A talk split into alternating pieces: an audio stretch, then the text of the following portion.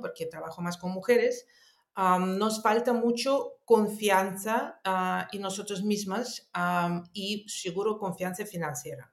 Y solamente el cambio esto grande, que yo tengo más confianza en mí misma, que yo lo entiendo mejor y que yo sé cómo buscar la información y yo ya estoy capaz de hacer mis propias decisiones, esto hace un salto muy, muy grande. Bienvenidos a la comunidad educación financiera un lugar donde expertos comparten su experiencia y conocimiento para que todos podamos aprender y mejorar la gestión de nuestras finanzas y conseguir una mayor libertad financiera. Si quieres formar parte de esta comunidad, suscríbete y ayúdanos a darle difusión. Empezamos.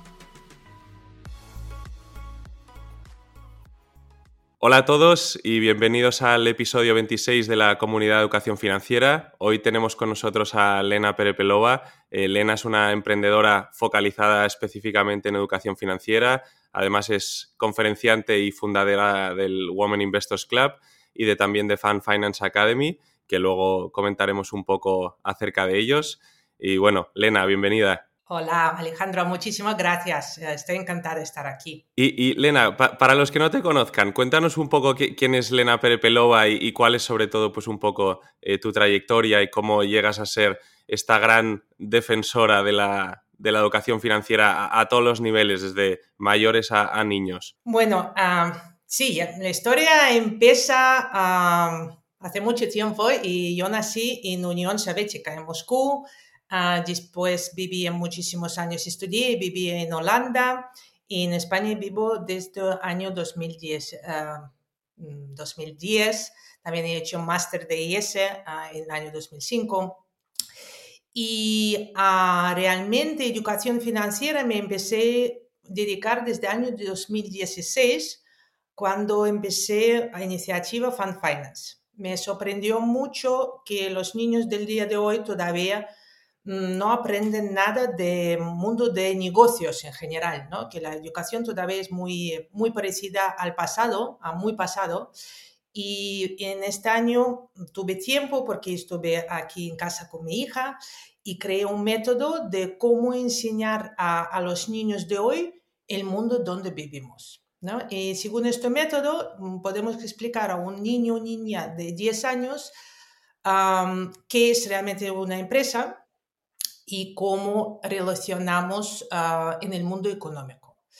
Mm, realmente en el sistema educativo todavía hablamos, mm, que me parece curioso, hablamos más de dinosaurios que empresas y al final mm, los niños no entienden muchas cosas, ah, forman algunas opiniones desde que les enseñan padres, todo, pero realmente poca gente enseña cómo funciona. Y con este método enseñamos desde cero a la inversión, a nivel que, ¿qué es una inversión a niños de 12 años? Y cuando empecé esto en el año 2016, todo el mundo me empezó a hablar de dinero. Ah, era, era impresionante que noté que era un tema muy importante para todo el mundo y más que nada para mujeres y me empezaron a invitar a hacer charlas, a dar explicaciones, me pidieron a explicarme como una niña y desde ahí nació iniciativa Women Investors Club. Y hoy en día mm, sí me dedico mucho a educación financiera a todos niveles. Si quieres, luego hablamos del, del Women Investors Club, pero de, de, de, Fan Finance. Eh, ¿por, qué crees que, tenemos este gap, este hueco en la falta de la educación financiera? Lo que dices, ¿eh? los sistemas educativos que, están totalmente eh, desactualizados, donde eh, el tema de, de, la educación financiera y los negocios es algo que sí o sí todos vamos a tocar. Igual los negocios no tanto, pero la educación financiera seguro. Y sin embargo no se habla en absoluto. Tú, tú sales al mundo laboral y nadie te ha explicado cómo, qué, qué es ni siquiera una tarjeta de crédito. Entonces, eh, temas tan, tan básicos como esto. Eh, ¿Y por qué crees que, que tenemos este, este hueco enorme en, en, en, nuestra sociedad, la educación financiera? Y también no, no, solo en, eh, a nivel de escuela, sino también dentro de las, de las casas. Eh, yo, por ejemplo, en mi caso personal, en mi casa nunca nadie me ha formado sobre, sobre esto. Bueno, yo creo que en general nuestra educación va realmente muy atrás en muchos aspectos, ¿no? Uh, nos costó realmente formar un sistema educativo como la sociedad, ¿no? Si pensamos que al final ah, el sistema educativo para todos, mm, que tenemos que mm, ni, ni, 200 años realmente, ¿no? Ah, y, y, nos cuesta mucho actualizarla con necesidades de hoy. Eh, por eso educación financiera es una de las partes que sí, que no, no estamos capaces de incorporarla ahí, igual como educación emocional también, ¿no? Ah, o salud, ¿no? Cómo cuidar nuestra salud también podríamos aprender en el colegio, ¿no? por eso no, no pienso que hay una, una razón ahí secreta, que hay algo muy especial, más que nada que es difícil cambiar el sistema y también mm, educación financiera en, mundo empresarial. Enseñarle a los niños mm, no es tan fácil, ¿no? Hablabas antes un poco, ¿no? Que enseñas a todos los niveles, digamos, desde cero, o sea, desde, digamos, la base, que, entiendo que, que, empezarás pues por, por lo que es el ahorro y la importancia del ahorro y luego hacia la, más hacia la, hacia la inversión pues para jóvenes, pero ¿cómo, lo planteas este tipo de, formaciones en función, cómo lo haces en función de las, de las edades o de los grupos eh, que tienes delante o de cómo tú veas a los alumnos o, cómo, cómo, lo enfocáis esto? Mira, mm, te voy a decir que realmente hablamos muy poco de finanzas personales con niños. Ah, hablamos más de explicarles más bases de economía, de qué es una empresa, cómo gana dinero la empresa, les enseñamos un poco contabilidad de empresa, a nuestras relaciones como consumidores con empresa y con estos conocimientos ah, yo creo que es más fácil formar conocimientos de finanzas personales, ¿no? Ah, porque realmente los niños de 10 años, si les empiezas a hablar de ahorro o tarjetas de crédito, mm, para ellos es es algo muy extraño que no utilizan día a día, no tienen ninguna necesidad realmente y, con educación financiera es, es importante que lo puedes aplicar a tu día a día y los niños realmente no lo pueden aplicar. Por eso es mucho más interesante y mucho más enriquecedor para ellos explicarles sobre el mundo de empresas y nuestro rol en la economía en general que le, le ayuda a formar sus sí, opiniones y ver su sitio en la sociedad en general.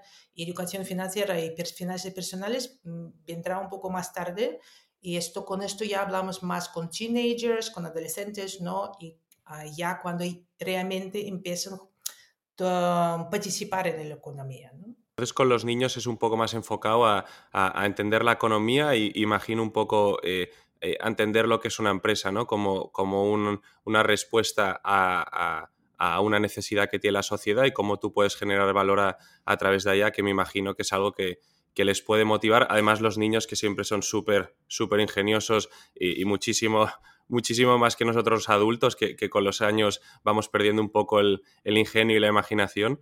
Eh, entonces, imagino que lo haces así, ¿no? Un poco más eh, para que ellos piensen fuera de, bueno, de, lo estándar y de, oye, dónde puedes ver un problema, dónde puedes ver una, solución y, hacerles entender cómo, cómo funciona el mundo empresarial, ¿no? Exactamente, porque ellas a día a día se eh, interactúan ¿no? con las empresas, ¿no? Son, son, tienen PCs, juegan videojuegos, ¿no? compran cosas, saben que es Amazon y les hablamos sobre esto, ¿no? Les explicamos qué hace Amazon, les explicamos uh, qué hace Apple, uh, explicamos cómo funciona una empresa de videojuegos, ¿no? Um, y esto para ellos es mucho más real, se entienden realmente los problemas y, y, después se pueden aplicarlo a su vida a vida. Por eso si ellos entienden um, la necesidad de marketing, ¿no? Uh, ¿no? Y que la empresa tiene que ganar dinero vendiendo algo, después entienden mejor, ¿no? Uh, por qué les cobran mm, cosas en videojuegos, ¿no? y son más conscientes y después ya se pueden hacer sus propias decisiones. Claro, claro. Y luego la, parte, lo que decías, ¿no? De, la inversión que igual lo dejas un poco más para los, los adolescentes, que son los que ya empiezan a, pues, a tener sus primeros trabajos, sus primeros ingresos y, y, a empezar a entender un poco más sobre, sobre el mundo del ahorro y, la, y la inversión, ¿no? Y tú, ¿cómo, eh, ¿Cómo, cómo recomiendas a, estos perfiles? Porque sí que es verdad que todos sabemos, bueno, todos sabemos, eh, ojalá yo lo hubiera sabido en mi época adolescente, pero que cuanto antes empiezas a invertir, mejor, simplemente por, por el propio interés compuesto, pero también es verdad que es muy difícil eh, a veces cuando estás en esas edades de, plantearte, te hablan de, oye, invertir a largo plazo, a 30 años vista, y tú cuando tienes 16 años piensas, buf, a mí ahora no me hables de cuando yo vaya a tener 50, 60 años, que me queda muy lejos. Entonces, ¿tú cómo, cómo lo enfocas con ellos? Para hacerles entender de la importancia de esto simplemente como, como para crear una estructura en su cabeza de, cómo, de cómo gestionar este tipo de, finanzas y de, inversiones? realmente en mi programa mm, no hablamos tanto sobre finanzas personales para adolescentes. Tenemos, utilizamos un juego, juego de, presupuesto, que es juego de este juego y entienden un poco mejor. Ah, pero hablamos más de em, de perspectiva grande, ¿no? de que entienden qué hace inversión, cómo funciona. mi programa está más sobre economía general y mundo empresarial que enfocado, enfocado en eh, finanzas personales. Ok, entendido. Y, y, o sea, y volvamos ahora un poco al, al Women Investors Club de, de que nos explicabas, ¿no? de, cómo surgió eh, un poco más tarde cuando viste que, pues, que muchas personas te, te, empezaban a preguntar y hablar de dinero, ¿cómo, eh, cómo, bueno, cómo surgió la, necesidad y a partir de allá, eh, eh, sobre todo pues las personas que atienden al club, qué es lo que pueden esperar ahí dentro y qué, tipo de, formación ya más enfocada para, para adultos pues, pues les das? Mira, el proyecto todavía está cambiando y cambiando mucho todo el rato. Yo estoy aprendiendo, yo también, a, mí me gusta aprender y me, me gusta resolver problemas. ¿no? Y, y, cuando empecé el proyecto, mi visión era mm, enseñar a las mujeres la importancia de inversión y cómo se pueden hacerlo. Pero después me di cuenta que los conocimientos no son todos, ¿no? que los conocimientos realmente no siempre o muchas veces no nos llevan a las acciones. ¿no? y empecé también a dedicar más tiempo a entender nuestra relación con el dinero, relación entre dinero y felicidad y todo esto. Por eso ahí llegué a un concepto de bienestar financiero que realmente es mucho más amplio que solo los conocimientos y, ahora empecé también a hablar mucho más de esto porque entendí que solo impartiendo los conocimientos ¿no? y explicando ¿no? qué, qué, es la inversión, cómo se puede invertir, ah, no ayudamos a, las personas. Y por eso hoy el proyecto cambia un poco en su enfoque a, más, a enfoque más amplio de bienestar eh, financiero, donde impartimos conocimientos, pero también más que nada ayudamos a las mujeres que son parte del club llegar a sus objetivos, ¿no? Con, ah, a través de hábitos, mm, cambio de mentalidad y conocimientos. Sí, a, mí, o sea, me gusta mucho este punto que has mencionado porque eh, es algo que, que estoy totalmente de acuerdo y que muchas veces no nos damos cuenta de que es así, que la relación con el dinero como yo creo que como con cualquier cosa en nuestra vida, es un tema puro y duro de, comportamiento. Y, lo que dices, ¿no? De tú puedes tener todos los conocimientos a nivel teórico, pero al final eh, lo que importa es el, tu relación es, un comportamiento de cómo te estructuras y, cómo entiendes todo y el porqué de las cosas. Entonces, eh, ¿hay algún patrón común de comportamiento que, tú veas pues, en, tus clientes que atienden a tus cursos con respecto a la gestión de sus finanzas cuando entran en, tus cursos a luego cuando salen? O sea, ¿qué, ¿qué, es lo principal que ves que dices, en esto pues fallamos casi todos? Bueno, no casi todos, pero por ejemplo, si hablamos ah, sobre las mujeres, ¿no? porque trabajo más con mujeres, nos falta mucho confianza en nosotros mismas y seguro confianza financiera. Y solamente el cambio esto grande, que yo tengo más confianza en mí misma, que yo lo entiendo mejor y que yo sé cómo buscar la información y yo ya estoy capaz de hacer mis propias decisiones, esto hace un salto muy, muy grande. Por eso, digamos, uh, crecer confianza nos ayuda mucho y nos ayuda a todos, ¿no? Porque con, con finanzas yo creo que notamos mucho que y además nos, nos, nos dice esto mucho en la media, todo que ah, hay que dejarlo a los profesionales, es muy complicado, es muy, muy arriesgado. Ah, por eso crecemos con esto un poco miedo Ah, además, no entendemos mucho cómo funciona el mundo de finanzas y economía y por eso no tenemos confianza en nosotros mismos. Y mm, con aumento de confianza ya mejora la cosa. Pero se podría tener demasiada confianza, que también ya vas a un lado muy arriesgado, pero de esto podemos hablar más adelante si quieres. Es que eh, las mujeres normalmente tienen menos confianza que los hombres en este mundo de, la inversión o... Sí, sí, sí, es, mm, estadísticamente, digamos, aprobado. Las mujeres tienen menos confianza financiera que hombres. Y también, las mujeres vocalizan a falta de conocimientos más que hombres. Esto, esto es interesante, ¿no? Porque eh, eh, en un principio no, no, debería ser así, pero, pero igual volvemos a, lo, a, lo, que decíamos antes, ¿no? De que está arraigado en nuestra sociedad desde hace muchos, muchos, muchos años, pues que la parte eh, igual económica de un hogar, pues antes la llevaba más el hombre y entonces igual pues por ahí viene, viene relacionado pero que claro que es algo que evidentemente a los tiempos modernos no aplica en absoluto, porque tanto el hombre como la mujer trabajan a los mismos niveles y, estamos obligados por ambos lados a, tener conocimientos y, bueno, y a, mí la verdad que me, gusta mucho que, te hayas enfocado en, en, las mujeres, en especial por lo que comentas, ¿no? Por, por eh, igual por poder transmitir ese punto extra de confianza, de decir, oye, yo te voy a dar los conocimientos y además pues te voy a dar los patrones de, comportamientos para que veas lo que tú dices, ¿no? Que no es algo difícil, que, el marketing y los medios nos, eh, a veces nos explican de que hay que dejarlo todo en manos de especialistas y hablamos de, betas y de alfas y de números que, que, si no lo conoces, pues, pues te abruman y dices, oye, esto no es para mí y, no lo conozco y ya pues lo borro en mi cabeza y no, y realmente es algo que es mucho más sencillo, es un tema de, comportamiento y de estandarizar eh, eh, procesos. Exactamente. Y, Lena, ¿y hay, alguna eh, situación difícil eh, eh, o, más extrema, por, por, llamarla así, que te has encontrado en, tus cursos con alguna persona o, no? ¿O realmente la gente está muy abierta a entenderlo y a ver que realmente, bueno, que no es algo muy complejo y que tú estás allá para darles ese soporte y todo el, conocimiento? Mm, bueno, situación difícil. Mira, yo voy a decir de algo que a lo mejor es muy curioso, pero relación con dinero está, está mm, conectada mucho con nuestras creencias de pasado, ¿no? Por eso nosotros, muchos de nosotros mm, todavía creemos que nos han dicho los padres, por eso romper esto mm, a, muchos de nosotros nos, ah, nos cuesta.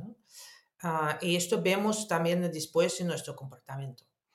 Mm, pues una persona con realmente bastante riqueza Ah, todavía se puede sentir muy, digamos, en estrés financiero, ¿no?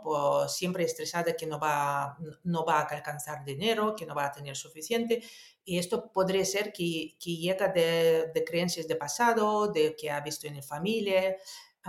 y esto ya mm, tienes que descubrir tú mismo y tienes que trabajar tú mismo.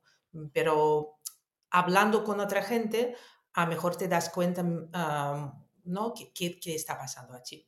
Por eso yo creo que tener la comunidad y tener oportunidad de hablar en grupo ah, ayuda bastante.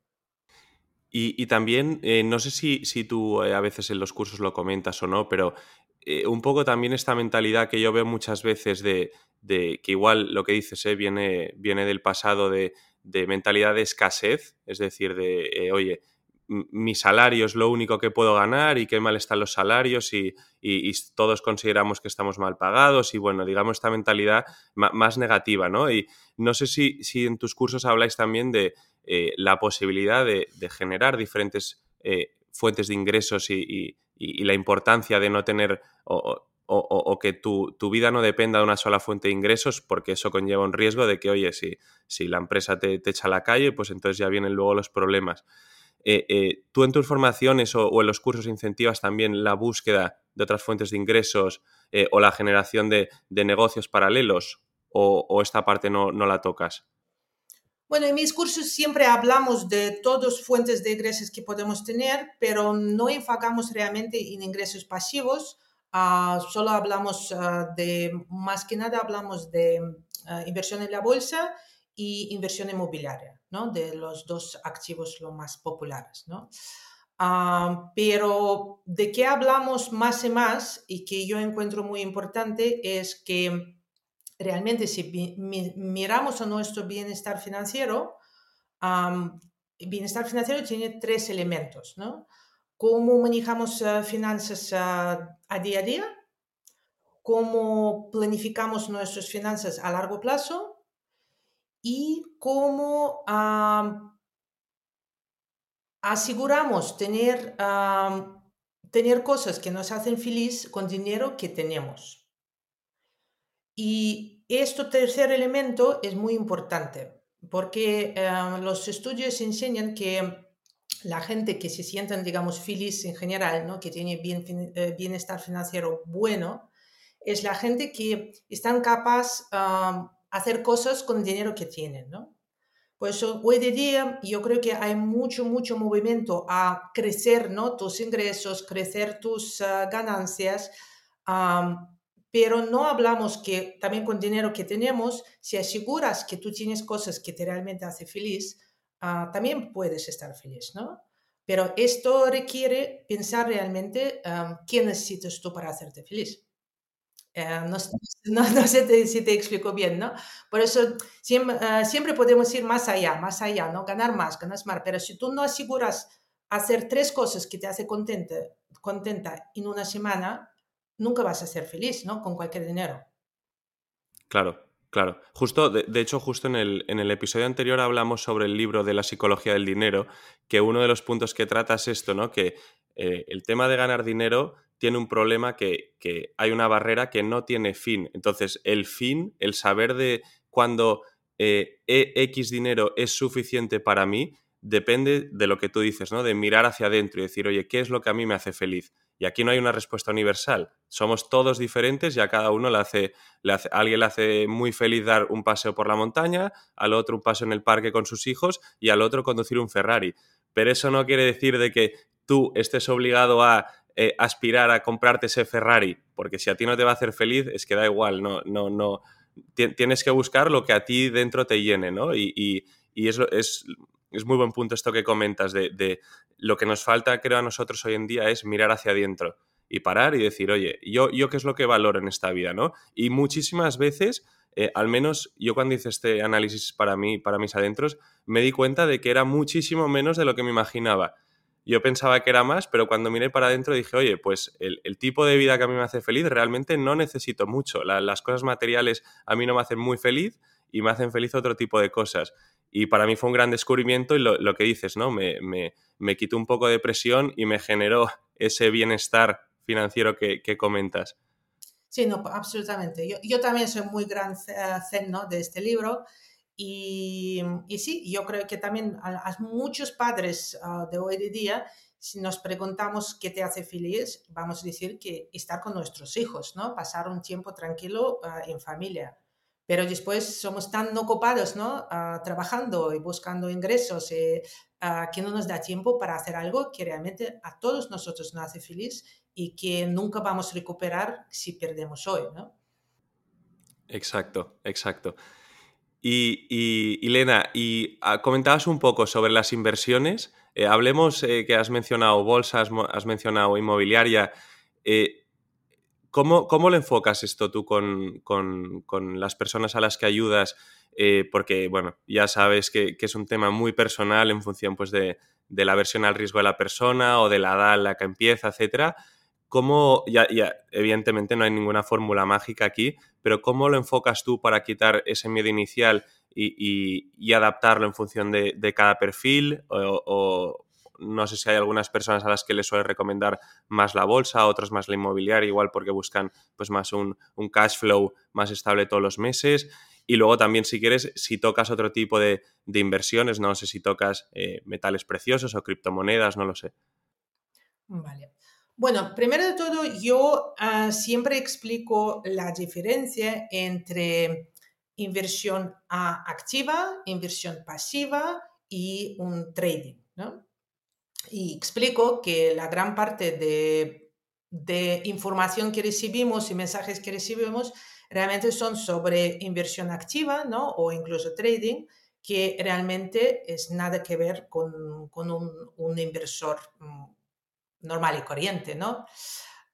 E, estos son mi, mi mensaje siempre lo más importante, explicando que hay algo como inversión pasiva que yo realmente pienso que tiene que hacer todo el mundo y esto ni cuesta, dinero, eh, ni cuesta tiempo ni conocimientos muy, muy ah, complicados, ¿no? pero esto también parece como explicar a todo el mundo que haciendo 10 minutos de deporte a diario, uh, tú vas a ser muy, muy sano, ¿no? Ah, parece tan simple y aburrido que al final nadie lo hace. Mm, mm, pero gastamos mucho tiempo y explico mucho sobre esto. ¿no? Explico la, los gastos ah, de fondos activos, eh, enseño cómo ver y entender qué tipo de productos tenemos y, realmente esta parte de aprendizaje yo creo que es muy importante. Con la inversión inmobiliaria igual enseño y explico cómo ver la rentabilidad ¿no? de, tu inversión, cómo comparar las, ah, las rentabilidades ah, para que la gente realmente tiene conocimientos para hacer sus propias decisiones. Que bueno, el tema de la, de la inversión inmobiliaria, eh, justo esta mañana están, aprobando la, la ley de la, de, la vivienda, eh, que bueno, yo creo que va a ser un, eh, un problema. Yo creo que es una solución a corto plazo, pero un problema a, medio plazo con, toda la regulación de los alquileres. Pero bueno, no, no, no vamos a entrar en este tópico porque creo que, mejor que no, mejor que no. Em, y, otro tema también, de, o sea, con el tema de la bolsa, por ejemplo, tú eres más partidaria de eh, una inversión totalmente pasiva, lo típico en fondos indexados y eh, un, un, dólar cost average todos los meses y olvidarte, o eres más partidaria de, pues, una gestión un poco más activa y, de estar más eh, entrando y saliendo? Yo personalmente soy de inversión pasiva totalmente porque además eh, tenemos decenas de, estudios que, demuestran de, que el entrar y salir eh, a largo plazo no funciona porque nadie sabe, absolutamente nadie sabe lo que va a pasar dentro de, seis meses o, mañana ni siquiera. Entonces, ¿cuál es tu punto de vista? ¿Cómo, lo enfocas tú? Mira, sí, yo soy para, yo soy totalmente de inversión pasiva, y, pero me, me gustó, como te has dicho, o inversión un poco más activa, ¿no? Y esto que yo explico, que no existe una inversión un poco más activa, ¿no? Si es inversión activa, significa dedicar muchísimo tiempo a esto, ¿no? Que es una profesión ¿no? Y tienes que estar realmente metido ahí y, saber qué está pasando y, estar al día a día. Y son muchas veces decisiones de unas horas, ¿no? Y que realmente tú estás compitiendo, ¿no? Con profesionales y equipos profesionales. por eso sí, un poco más activo para una persona normal y carente mm, no funciona. Incluso, como dices, también eh, estudios enseñan que inversión activa, mm, incluso para profesionales les cuesta, ¿no? De, ah, realmente ganar de mercado, ¿no? Entonces, ah, un poco más activo para una persona normal y corriente, no, solo pasivo.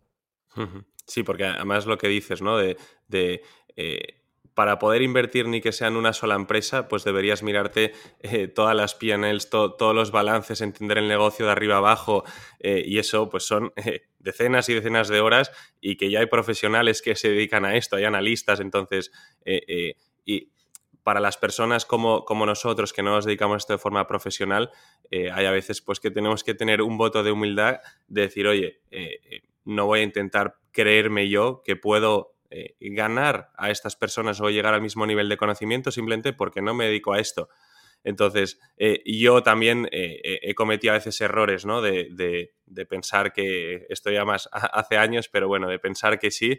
Y luego te das cuenta que sí que es verdad que a veces tienes más suerte para arriba o para abajo, lo que sea, pero, pero al final, a largo plazo, como persona no profesional en esto, yo creo que la manera correcta es pasivo y olvidarte y realmente no, no dedicarte a mirar, a mirar gráficos. Eso ya lo dejamos un poco más como si fuera eh, eh, ir al casino para los que no somos profesionales.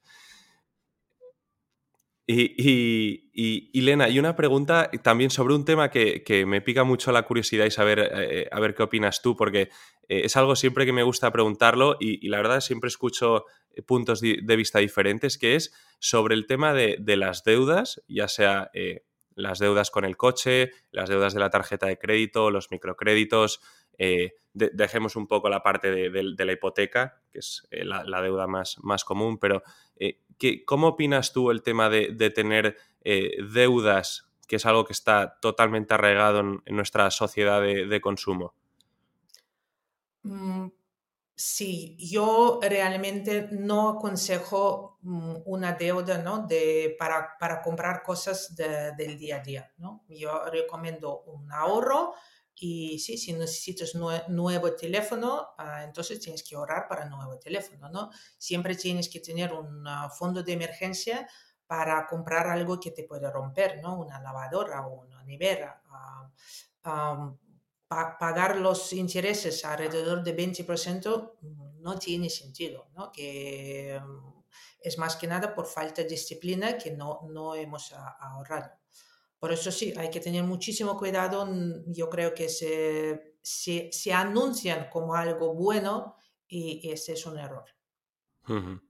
Y, también para las personas que, nos escuchan y que estén en esta situación, es, es importante que eh, antes de, empezar a, a, invertir o, ahorrar ni siquiera, lo primero que hay que hacer es quitarse esas deudas eh, de encima, porque el, si, tú empiezas a pagar una deuda que lo que dices es que genera unos, unos intereses del, 20%, lo que estás haciendo es como obtener un retorno de esa inversión de un 20%. Entonces, págalo, págalo ya, cuanto antes mejor, porque eso al final es, es, una, una bola de nieve que como no la ataques cuanto antes, se puede llegar a, situaciones peligrosas.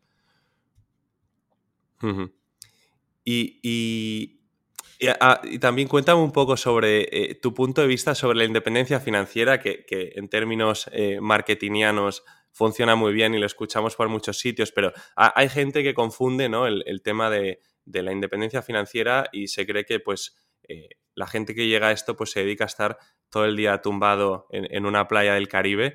y, y, al menos yo personalmente, con todas las personas con las que he hablado, que tienen este perfil, no hay ni una sola persona que esté en una playa tumbado tomándose un, cóctel, sino todo lo contrario, siguen trabajando normal y corriente. Entonces, cuéntanos qué es la independencia financiera y, en qué consiste. Bueno, otra vez, yo creo que independencia financiera, si, si, vamos a mirar qué nos dice el libro ¿no? de Psicología y Dinero, ¿no? yo creo que Morgan Housel lo explica muy bien. ¿no? Ah, él dice Em, tener libertad de poder hacer que quieres hoy. ¿no? Que esto es, ah, esto es realmente un estado ¿no? donde tú realmente puedes elegir qué estás haciendo hoy y no significa hacer nada. ¿no? Ah, yo creo que para llegar a independencia financiera tienes que tener ingresos pasivos, ah, pero estos ingresos pasivos realmente yo creo que nunca son realmente pasivos. Significa que tú tienes algunos negocios y estos negocios que traen dinero, ¿no? Ah, inversión inmobiliaria, y siempre yo explico, es, es un negocio, Y tienes que saber llevar este negocio y lo puedes, uh, puedes tener profesionales que te lo hacen, pero no puedes tú tener pisos y olvidar de ello, ¿no? Es, eso lleva trabajo y tiene que gustarte hacer este trabajo realmente. si quieres uh, vivir de los ingresos de la bolsa, tienes que acumular bastante riqueza ¿no? en, las inversiones que, vas a después a vender poco a poco y todavía tienes que estar bastante activo en esto ¿no? y, hacer muchos Excels y manejar tu dinero. Por eso yo creo que independencia financiera está muy relacionado con estar muy consciente de qué pasa con tu dinero, de crecer tu patrimonio y realmente eres un empresario ¿no? de tu vida. Qué buena, qué buena forma de, acabar y realmente es, es, es, lo que comentas, ¿no? De, bueno, la libertad financiera básicamente es... Eh, eh, bueno, hace, hace unos episodios hablábamos con Carlos Galán que nos hablaba de eh, independizarte de, de, papá Estado, ¿no? De montártelo por tu lado y, tener tus inversiones y que eso te, te genere para darte esa, esa tranquilidad de, que no dependes de tu trabajo para, generar fuentes de ingresos. Lena, muchas gracias por haber compartido con, toda nuestra comunidad tus experiencias y, tus conocimientos y también por ayudar a, pues, a que la educación financiera pues, sea un, bien de primera necesidad. Yo creo que eh, también en especial en tu caso por, por ayudar a los, a los, jóvenes y a los niños para empezar desde, desde muy pronto. Creo que es eh, eh, una labor importantísima lo, que estás haciendo y que literalmente tal vez ellos no se den cuenta en este momento, pero que va a cambiar sus vidas futuras.